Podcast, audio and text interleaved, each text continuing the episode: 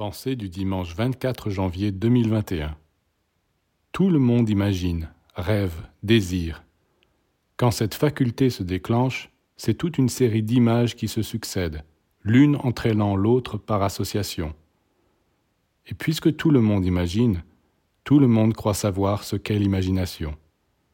Non, la véritable imagination telle que les initiés la conçoivent et avec laquelle ils travaillent est une sorte d'écran situé à la limite des mondes visibles et invisibles, où peuvent venir se refléter des objets, des entités qui échappent habituellement à la conscience.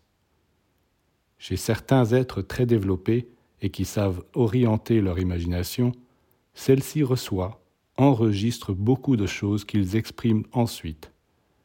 Bien plus tard, on s'aperçoit que ce qu'ils avaient ainsi imaginé n'était pas une invention de leur part mais qu'ils avaient capté des réalités non encore manifestées dans le plan physique.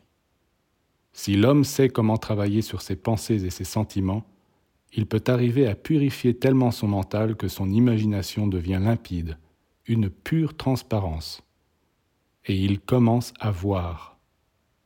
À ce niveau-là, imagination et vision ne font qu'un.